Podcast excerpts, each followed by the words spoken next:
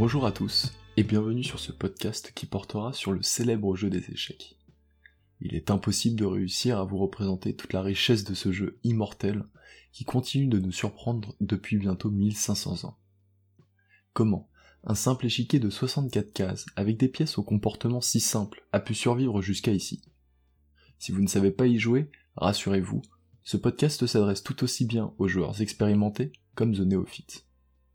Il portera sur son histoire, ses légendes et son évolution grâce à la technologie. Nous terminerons par une interview réalisée avec Maxime Vachier-Lagrave, meilleur joueur français et top 5 mondial.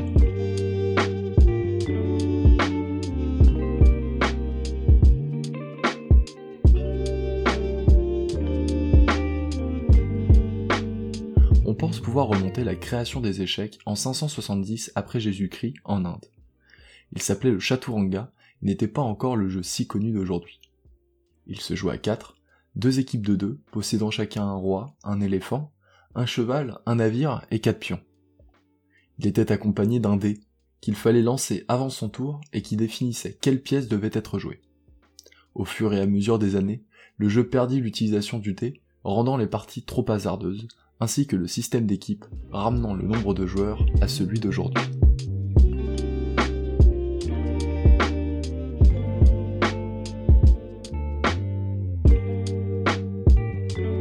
Cependant, l'origine du jeu est encore débattue à ce jour. On pense pouvoir certifier que ce dernier provient d'Asie, mais les avis sont partagés entre la Chine, l'Inde ou l'Asie centrale. Cette dispersion dans l'Eurasie et l'Afrique donnera plus tard naissance à différents jeux d'échecs. Puis beaucoup plus tard, le jeu se diffusera en Russie, puis vers la Scandinavie, l'Allemagne et l'Écosse. Il arrivera en Iran, apporté par des marchands, où il prendra le nom de Chatrang, pour ensuite être adopté par les Arabes, qui, après avoir conquis l'Iran, diffuseront les échecs sur le littoral nord de l'Afrique et l'introduiront en Espagne.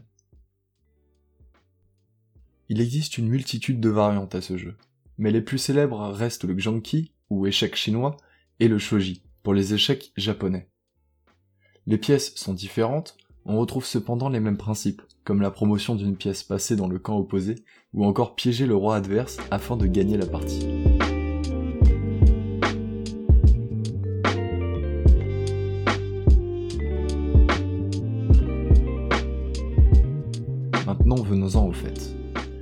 Une partie d'échecs se déroule généralement en trois étapes, appelées l'ouverture, le milieu de jeu et la fin de partie. Dans l'ouverture, on veut développer ses pièces, prendre le contrôle du centre et protéger son roi. Il existe une multitude d'ouvertures différentes, comme le nom de la célèbre série Netflix Queen's Gambit, qui n'est d'ailleurs joué qu'une seule fois dans la série par Beth Harmon. Le milieu de jeu se situe lorsque les joueurs ont fini de développer ou presque leurs pièces leur ouverture est terminée, il faut maintenant laisser place à la stratégie et aux différentes tactiques qui se présentent à nous.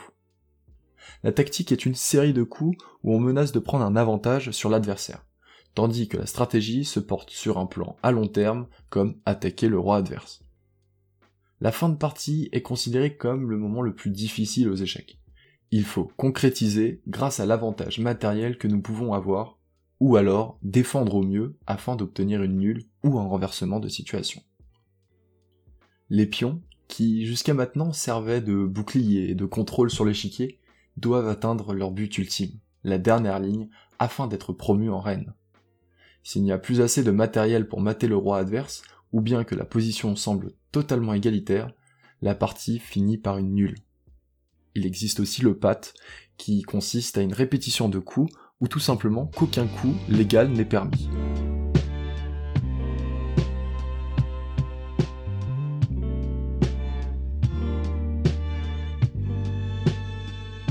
Si les échecs ont autant marqué les esprits ces dernières années, l'avènement des ordinateurs n'y est pas pour rien. En effet, la puissance de calcul de ces machines nous permet aujourd'hui d'explorer avec précision des parties et voir des variantes que personne n'aurait cru possible. Stockfish, une intelligence artificielle libre de droit permet de calculer à des niveaux de profondeur.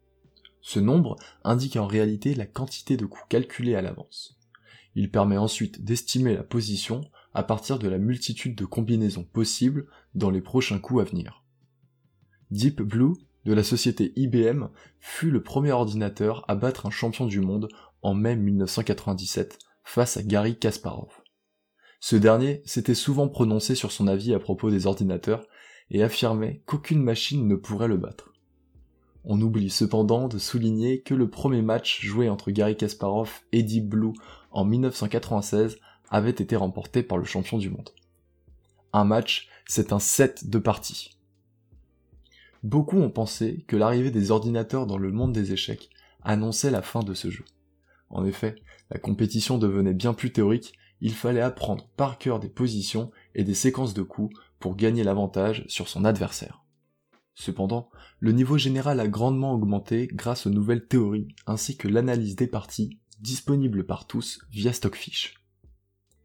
On pourrait penser que plus rien ne pourra battre Stockfish ou encore n'importe quelle intelligence artificielle existante aujourd'hui. Et pourtant, AlphaZero, utilisant le machine learning, a été capable de battre Stockfish en seulement 4 heures d'apprentissage. AlphaZero vient de l'intelligence artificielle AlphaGo, conçue pour jouer au jeu de Go. Ce dernier ne veut pas utiliser la même méthode de calcul que Stockfish, avec les niveaux de profondeur, à cause de la trop grande possibilité de coût qu'offre ce jeu. Il a fallu donc mettre en place un ordinateur utilisant le machine learning. Le principe est de lui faire jouer des millions de parties afin qu'elle en retire les rouages et utilise ce qu'elle a appris de ces parties lors d'une position qu'elle reconnaît car similaire. La scène compétitive des ordinateurs est de plus en plus suivie par des grands joueurs d'échecs et on peut même assister à une bataille entre les différents groupes comme Google ou IBM dans des championnats du monde à travers leur propre intelligence artificielle. Cependant, est-ce que cela va remplacer les humains, jugés trop mauvais par ces ordinateurs surpuissants? Eh bien même si les parties entre Stockfish et AlphaZero sont, disons-le, magnifiques, surprenantes et originales, rien n'enlèvera la beauté des parties humaines, bien plus rebondissantes et charismatiques. On peut souvent voir lorsqu'un coup est fait par un humain ou une machine. Là où un humain va jouer pour une position, une machine va rapidement la détruire pour un gain minime.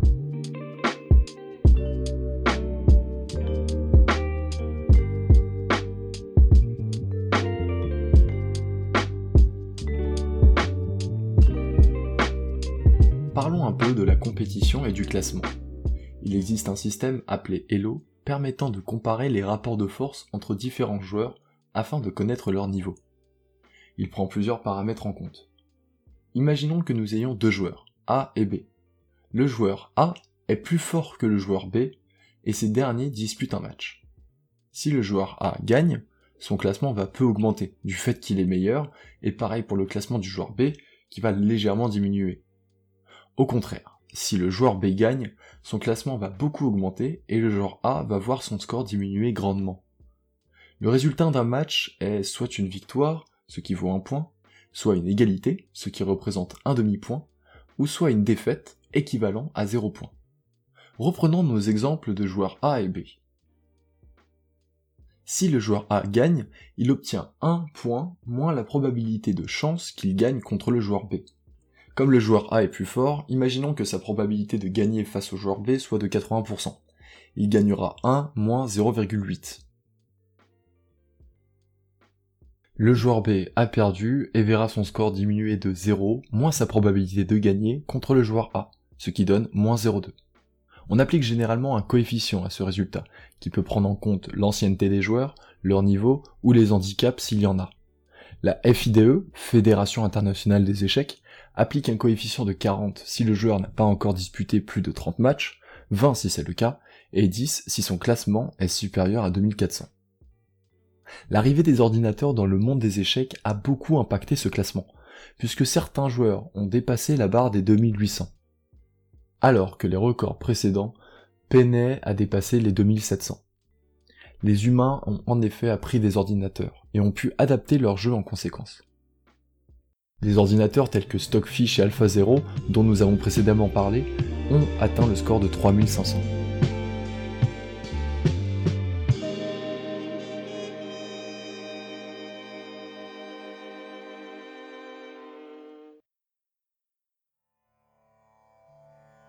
Pour finir ce podcast, laissez-moi vous raconter quelques légendes à propos de ce jeu.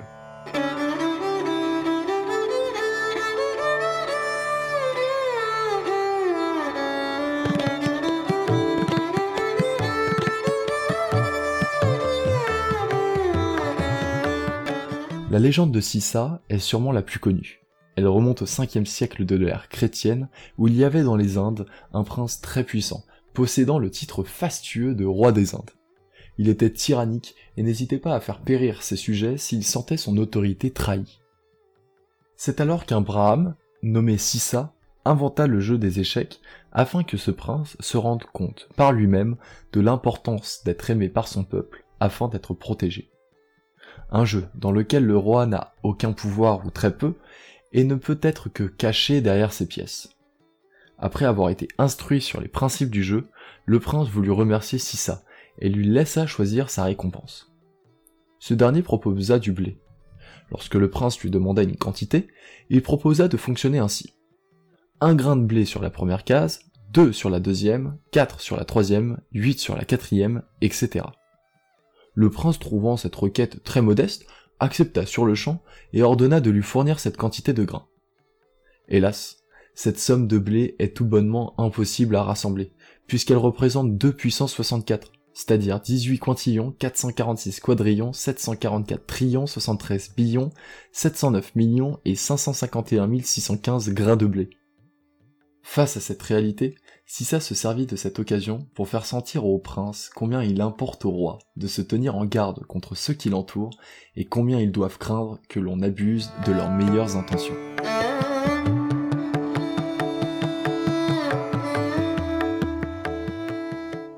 Cependant, il y a bien plus que des mythes et légendes dans l'univers des échecs. Il y a l'histoire des joueurs ayant marqué ce monde. Je pourrais vous parler d'une dizaine d'entre eux. Entre Alexandre Alekhine, champion du monde de 1927 à 1935, il regagna son titre de champion en 1937 jusqu'à sa mort, du jamais vu dans le monde des échecs. José Raúl Capablanca, appelé The Chess Machine, dont la légende raconte qu'il n'a jamais ouvert un livre d'échecs. Ou encore Paul Morphy, connu pour son style agressif et impitoyable dans les positions ouvertes, ne laissant aucune occasion de gagner sans vol. Adolf Anderson affirma même Je gagne mes parties en 70 coups, alors que M. Morphy le fait en 20, ce qui est dans l'ordre des choses. Il est comparé à Beth Harmon dans la série à cause de la folie qu'il emporta à la fin de ses jours.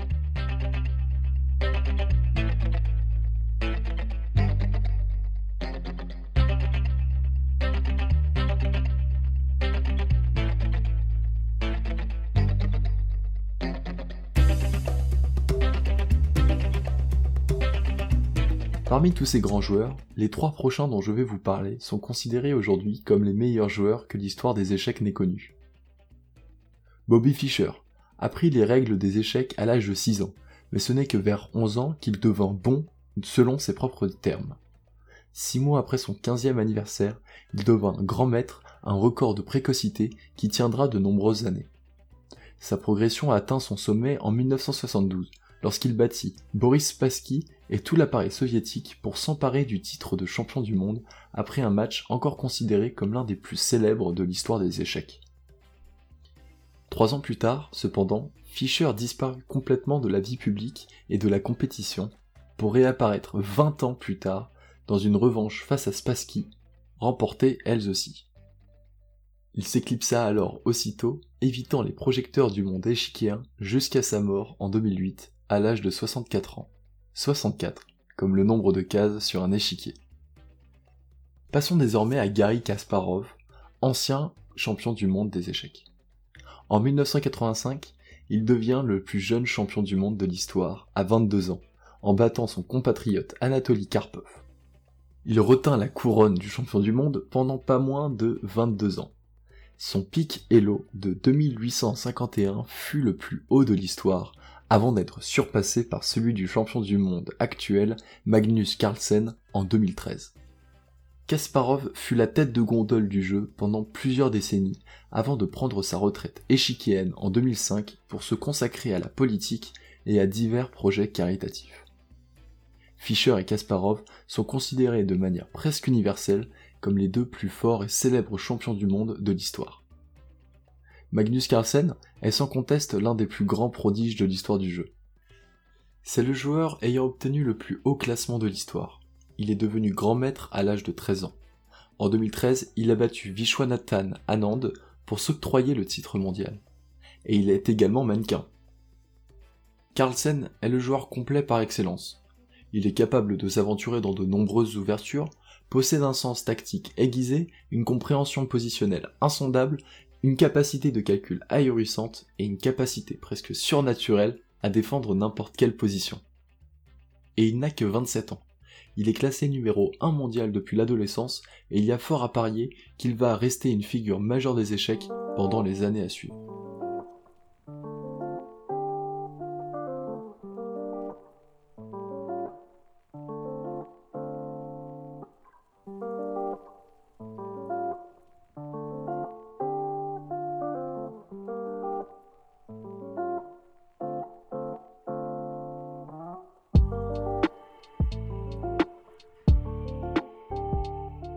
À présent, je vous propose d'écouter une interview réalisée avec Maxime Vachier-Lagrave. Merci à Thomas Oukil de m'avoir accompagné pour cette entrevue et à Mathis Noir et Aurel Clément du Parc pour leur aide apportée durant sa préparation.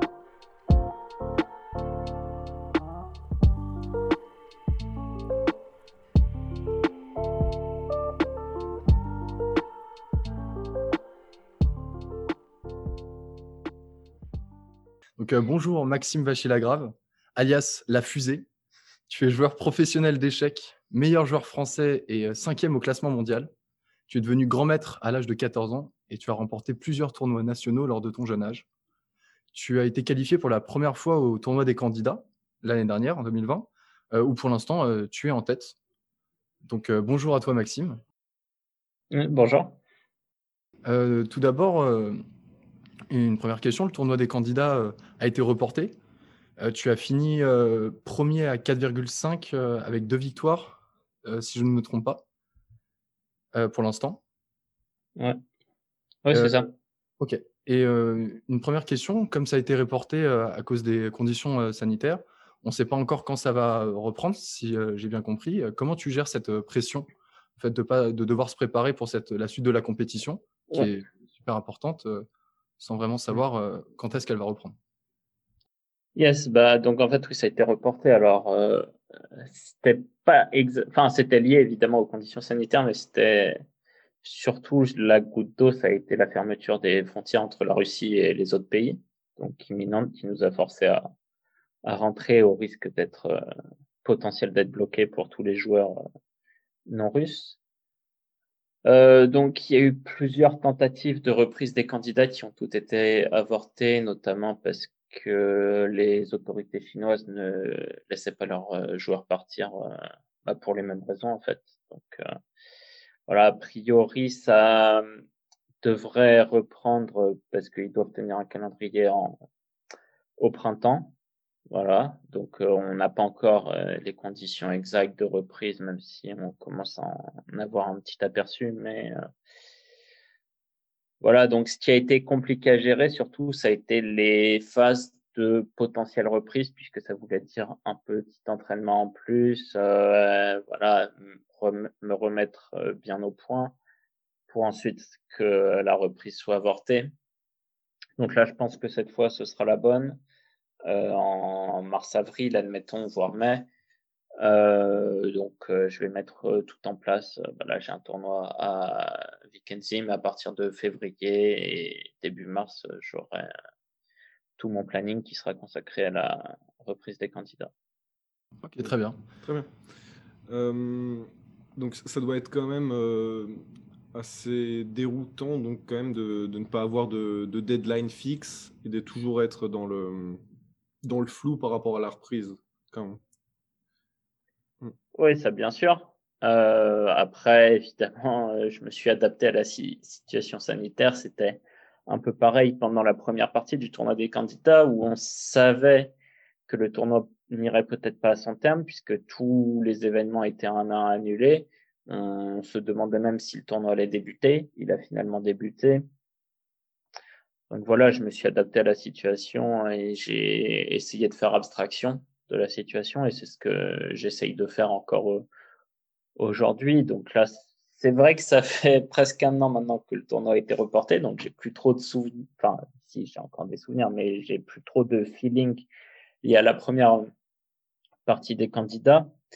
Euh, donc ça va reprendre en fait sous une forme de tournoi nouveau, sauf qu'il y aura des hiérarchies déjà en place. Donc évidemment ça, ça m'avantage puisque je suis, je suis en tête. Mais euh, voilà, il faudra revenir dans le même état de forme.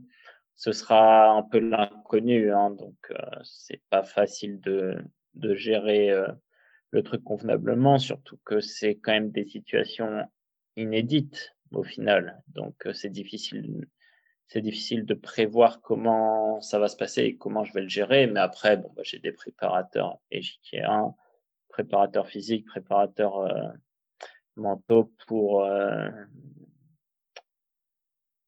pour être euh, voilà pour aborder la, la compète au mieux. Et puis après si je joue bien c'est c'est parfait.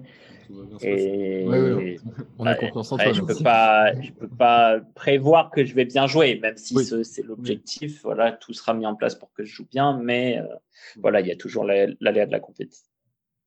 D'ailleurs, euh, euh, en, en, parlant de ça, comment tu compares, comment tu prépares ce genre de tournoi majeur Tu as dit que tu avais des préparateurs physiques, mentaux et aussi échiquiens.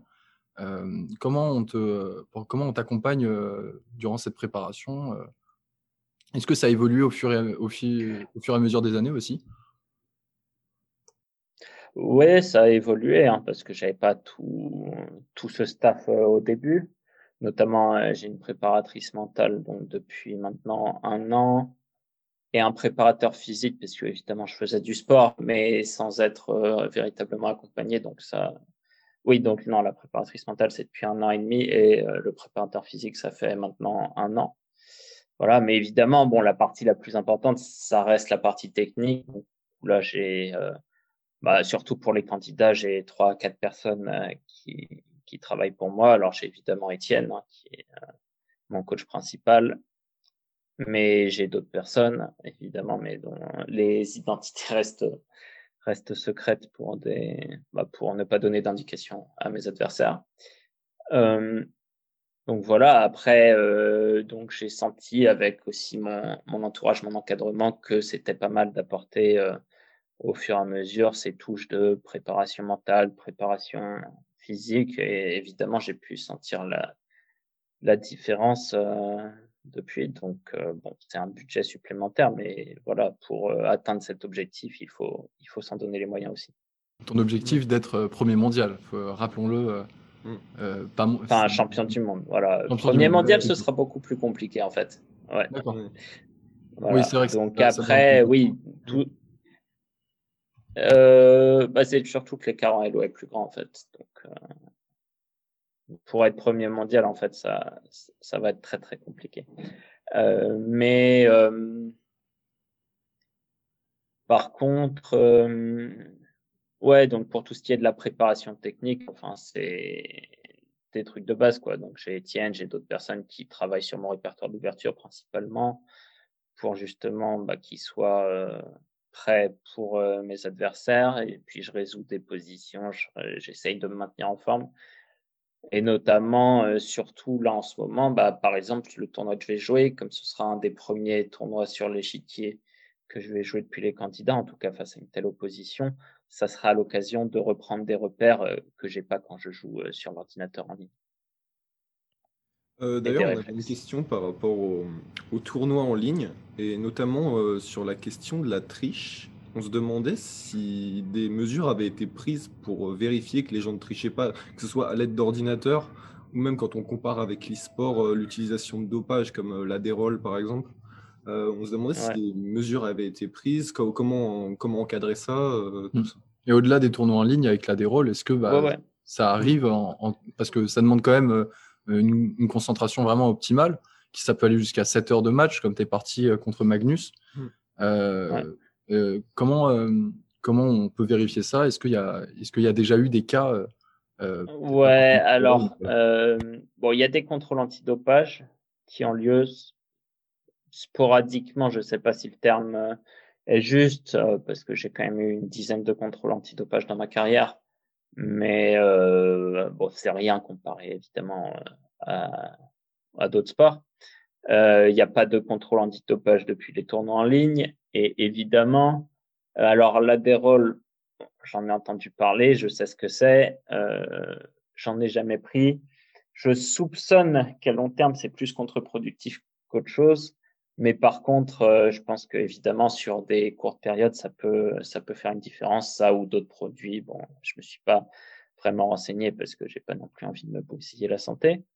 Mais clairement, c'est une question que, que je me pose aussi, quoi, sur, enfin, c'est pas impossible que d'autres compétiteurs en, en, prennent, ça c'est sûr. Après, euh, voilà, clairement, il y aurait des, il y aurait des contrôles antidopage à faire, euh, voilà, autres. Parce que généralement, tous les contrôles antidopage aussi qu'on a se trouvent dans des compétitions officielles euh, de la FIDE. Donc, euh, par exemple, bah, les matchs de championnat du monde, les Olympiades, euh, les Coupes du Monde, etc. Mais c'est jamais lors des événements privés ou alors, euh, en tout cas, ça m'est jamais arrivé d'avoir un contrôle antidopage sur un événement privé. Euh, et encore moins évidemment depuis qu'il y a du jeu en ligne.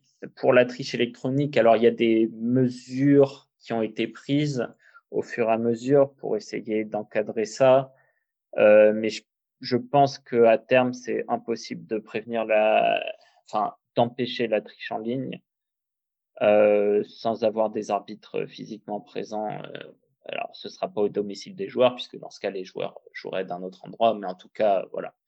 Euh, clairement, c'est pas possible. Enfin, moi, quand je place mes caméras, j'ai 12 angles morts, je peux mettre une oreillette. Enfin, je fais, je fais ce que je veux. Donc après, il y a, voilà, okay. il y a mon intégrité en jeu et tout. Donc évidemment, moi, je fais pas ça. Je pense pas. Enfin, il n'y a pas de, il n'y a pas de doute sérieux sur d'autres compétiteurs. Voilà, mais il y a toujours, on va dire, des doutes ambiants, on va dire, euh, voilà, et de se dire qu'à terme, c'est très probable que quelqu'un finisse par se, par euh, utiliser de manière ponctuelle, ça c'est sûr. Euh, enfin, s'il y a quelqu'un qui va tricher, il va pas tricher à chaque partie, ça n'a aucun, enfin, ce serait, ce serait grillé. Mais c'est possible que voilà, sur si par exemple il y a une partie importante, c'est possible que voilà quelqu'un finisse par craquer et l'utiliser. Donc euh, voilà, je vois pas comment prévenir ça. Euh, ce genre de possibilité sans avoir des, des arbitres présents euh, physiquement euh, au lieu de okay, où jouent les joueurs. Du coup, on vous demande quand même d'avoir des caméras. Enfin, on essaie de, de prévoir. Ouais. Ouais, donc il y a une caméra euh, qui filme la pièce. Donc euh, en fait, l'idée c'est que ça filme derrière, enfin de derrière. Donc ça me filme moi, ça filme l'écran et ça filme à peu près mon champ de vision, mais bon, évidemment, enfin, c'est, je suis à mon domicile, je mets la caméra comme je peux. Évidemment, il y a, il y a des angles morts. J'ai pas une caméra 360 degrés depuis euh, mon plafond, quoi. Ça, c'est un peu compliqué à mettre en place. Euh, il y a une caméra bah, qui est dirigée là, c'est plus pour les spectateurs, mais ça aide entre guillemets pour l'antitriche. C'est une caméra, bah, c'est une webcam qui est dirigée sur moi. Il y a des très beaux clips euh, sur Twitch. Euh, voilà. Caméra, ouais. Et il y a, je partage mon écran, voilà. Ok, d'accord. Euh, bah écoute, moi j'avais une question. Euh, J'imagine que, enfin, je, je, suppose que tu aies que tu aies vu la série euh, Queen's Gambit peut-être sur Netflix. Bien sûr. Euh, bah, moi je m'étais posé tout d'abord, qu'est-ce que tu en as pensé de cette série Ouais, alors moi il y a une, on va parler tout de suite de ce qui m'a dérangé, c'est pour moi, le scénario était trop prévisible, voire même parfois absent. Donc, ça m'a empêché de prendre un réel plaisir à regarder la série, puisque j'ai besoin qu'il y ait, pour moi, un fil conducteur, euh, des petites trames, en fait. Euh, voilà, soit je suis là pour rigoler un bon coup, soit je veux voir un, un peu d'action, un peu, euh, enfin, des choses qui se passent. Après, par contre, les échecs étaient extrêmement bien reproduits voilà, les, tout ce qui était ambiance, donc je parle du décor, euh, de la musique, euh, tout ça, je trouvais que c'était une réelle réussite. Et donc, de manière générale, enfin, c'était une très grande réussite d'un point de vue réalisation. Euh, et aussi, alors, l'actrice principale et certains autres acteurs ont fait un énorme travail pour euh, vraiment essayer de reproduire naturellement enfin, de façon aussi naturelle que possible le, le jeu de véritable joueur d'échecs. Le Speeches, qui, je trouvais que c'était le travail d'acteur pendant dans la dans la scène où elle joue 4-5 parties, où, doit les, où elle doit prendre toutes les positions. Euh, franchement, c'est, enfin, on apprécie ah vraiment l'effort. On apprécie vraiment, vraiment l'effort. Euh, voilà, clairement. Après, par exemple, cette scène là où elle prend trois joueurs en simultané, elle n'est pas crédible. Euh, enfin, elle me dérange un peu dans le sens où il y a trois mois, elle perd contre un des mecs et après, elle peut en battre trois en simultané en blitz, c'est juste pas possible. Mais, mais voilà, mais par contre, la scène est, belle de ce point de vue où, en effet, c'est, quelque chose de remarquable qu'elle a accompli, Anya Taylor-Joy. Ok. Et du coup, par rapport à ça, il y a eu euh, cette série. On peut voir aussi que la chaîne Blitzstream euh, est, est rentrée dans le top 100 français. Euh, il y a pas mal de streamers, d'influenceurs qui s'intéressent de plus aux échecs, que, que ce soit grâce à la série, ouais, Domingo, MrBeast aux, États-Unis. Ouais, bah, il y en a plein. Y a... Après, il y en a quelques-uns qui s'y intéressent sporadiquement. Je pense à XQC, il y a eu ça. Là, il y a eu Pokémon récemment. Il y a Sardoche aussi qui s'y est bien mis. Donc, euh, ouais. c'est clair que ça, ça a bien pris. Euh, la mayonnaise a bien pris. Je trouve que, évidemment, Kevin a aussi fait un très bon boulot pour transformer euh, le truc. Et clairement, bon, bah, sa chaîne a vraiment décollé. Quoi. Il a transformé les scènes. On en parle de temps en temps avec Kev, puisque on, est en, contact assez permanent quand même. et donc, ouais, je trouve que c'est cool. Et puis, voilà, bah, j'essaye évidemment aussi à mon échelle. Etienne, Etienne aussi, aussi essaye euh, bon, bah, de, de faire vivre euh, le buzz avec Kevin. Et voilà, je trouve que ça marche plutôt bien. Parce que, en tout cas, nous, en tant que consommateurs. ce que Kevin fait. En tant, que consommateur, on, en tant que consommateur, on aime beaucoup. Mais euh, au-delà de ça, il y a aussi eu, par exemple, ton interview qui est sortie hier sur Combini. ce que je voulais dire par là, c'est qu'il y a quand même une, tu l'as dit aussi, hein, une hausse de la popularité des échecs. Est-ce que tu penses oui, que clairement, c'est lié, oui c'est peut-être juste un effet de mode, comme on aurait pu voir peut-être auparavant avec Bobby Fischer pendant la guerre froide, ou peut-être d'autres moments que moi j'ai raté. Est-ce que tu penses que c'est un effet de mode qui va redescendre euh, ou que ça va stagner Et comment le, pérenniser euh, surtout bah, grâce à Blitzstream, euh, grâce à la manière dont Kev présente les échecs, comme, avais, comme tu, avais, tu avais dit? Oui, bah c'est clair que c'est le, danger en fait. Il ne faudrait pas que ce soit un, Enfin, c'est déjà bien si c'est un coup de boost euh, ponctuel. Mais après, ce qui serait idéal, c'est de faire euh, pérenniser le truc. Alors après, j'espère notamment que euh, Kevin va réussir à, continuer le, délire avec voilà d'autres streamers. Peut-être également pendant le suivi des candidats, parce que là, par exemple, j'ai vu pendant les speeches, là, par exemple, mon match contre Magnus a été suivi par 15-20 000 personnes. Enfin, c'est c'est juste énorme. Euh, voilà, c'est des chiffres auxquels on n'est pas du tout habitué, puisque ça, c'est seulement en français. Mais évidemment, à, l'étranger, c'est déjà suivi dans pas mal de pays. Euh, donc voilà, là, on a un beau petit boom en France et ce serait bien euh, de capitaliser dessus, sachant que les échecs sont quand même beaucoup plus médiatisés dans, bah, en Norvège, évidemment, avec Magnus, en Russie, euh, aux US, ça commence à, la sauce commence à avoir euh, pas mal pris et donc euh, voilà, c'est bien que ça, ça prenne aussi en France. Après, voilà, on peut pas faire de prédiction sur le fait est-ce que ça va, ça va être pérenne, mais en tout cas, bon, on profite de ce qu'on a. Je pense que moi, je fais confiance à Kevin pour continuer à, faire ce qu'il fait et, et, bien le faire. Et donc, voilà, j'espère que ça va, ça va tenir sur le long terme. Après, si à un moment il y a un désintérêt, c'est pas normal aussi, enfin, voilà, qu'il y, ait des effets de mode, mais en tout cas, autant le faire durer le plus longtemps possible et autant, euh, autant capitaliser dessus. Moi, je, pour euh, la pérennisation, je me demandais si finalement le, le meilleur, moyen de pérenniser ça, enfin, c'est pas forcément un effet de mode, mais c'est de, enfin, à, la russe, donc euh, faire intéresser les gamins dès le plus jeune âge, aux échecs. Euh, plutôt que. Enfin, enfin, je me demande si l'intervention de Blitzstream, etc., euh, est, suffisante à elle-même pour euh, pérenniser ce genre de, de phénomène. Ouais, alors, il faut savoir quand même que les échecs ont été introduits dans les écoles depuis maintenant à peu près 20 ans.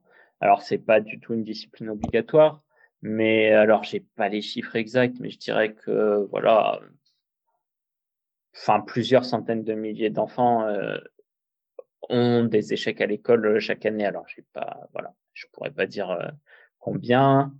Je pourrais pas dire que c'est suffisant parce que je suis moi-même jamais intervenu dans les écoles. Je, je vois pas, je vois pas à quoi ça ressemble. Mais en tout cas, ça donne une introduction, ça donne un point de relais. Et par exemple, je pense que c'est pas un hasard non plus si euh, beaucoup de, euh, enfin la majorité des euh, personnes qui regardent Blitzstream sont entre 25 et 35 ans parce que ça colle avec ceux qui étaient à l'école il y a 15 ans et qui ont peut-être certains ont appris les échecs à l'école, s'y sont intéressés vite fait et puis après sont passés à autre chose et voilà se remettre comme ça aux échecs.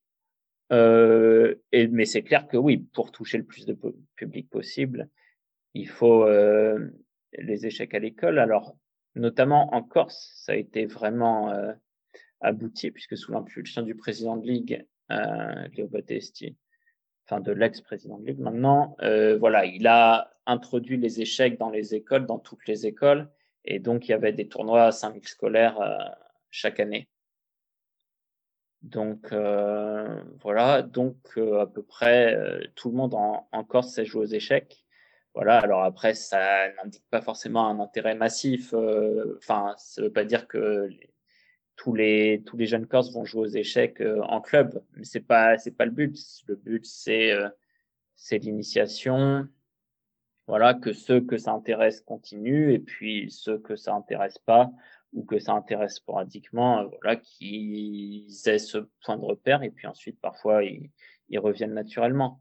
Euh, mais en tout cas, oui, c'est un point, c'est un point d'entrée naturel, clairement. Ok. Euh, bah écoute, euh, juste, j'aimerais juste te poser une dernière question avant qu'on se quitte. Yes. Euh, c'était une question que bah, on s'était posée avec Thomas. As-tu déjà pensé à arrêter de jouer aux échecs pour gagner ta vie? Et si oui ou sinon, quel métier aurais-tu fait si tu n'avais pas choisi ce chemin? Je, je crois que tu es, enfin, je pense que tu es diplômé de une licence de maths, ouais. J'ai une licence. Non, pas du tout. Pas, pas euh, ça, c'est une faute Wikipédia. Non, j'ai ah une licence de maths, mais que j'ai eu à l'université euh, à côté de chez moi, enfin de chez mes parents. Euh, mais donc voilà, j'ai suivi des études supérieures. Voilà, au cas où, on va dire au cas où je perçais pas.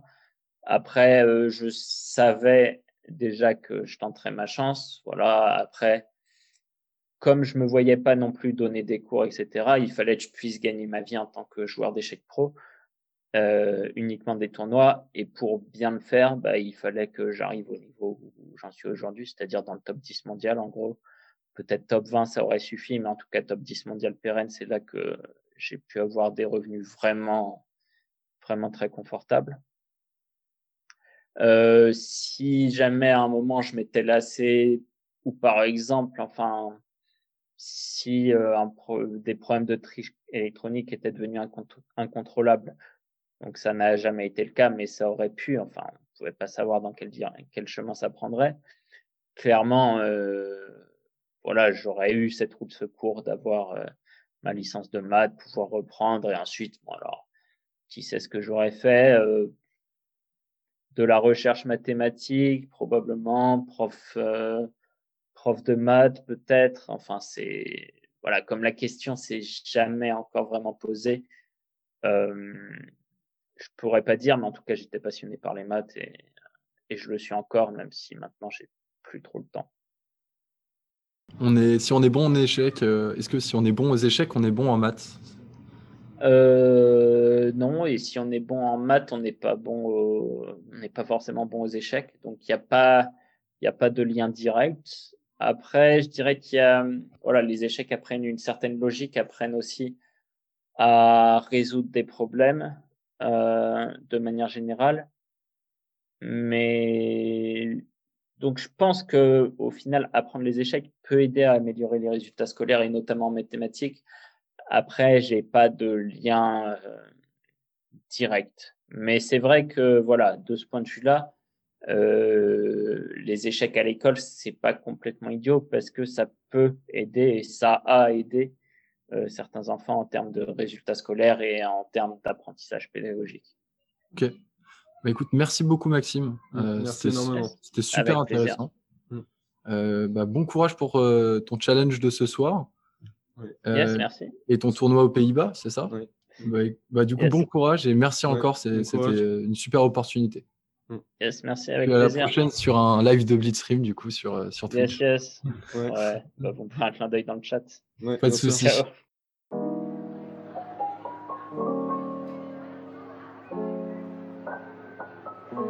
Il est beau de voir le jeu des échecs continuer d'évoluer après plus de 1500 ans, comme si rien n'avait été encore découvert sur ce damier de cases noires et blanches. Bien plus qu'un jeu, il est vu par certains comme le sport le plus violent qui n'existe, où gagner signifie avoir dominé psychologiquement son adversaire. Alexandre Alekhine, ancien champion du monde des échecs dans les années 30 à 50, dit un jour Pour moi, les échecs ne sont pas un jeu, mais un art.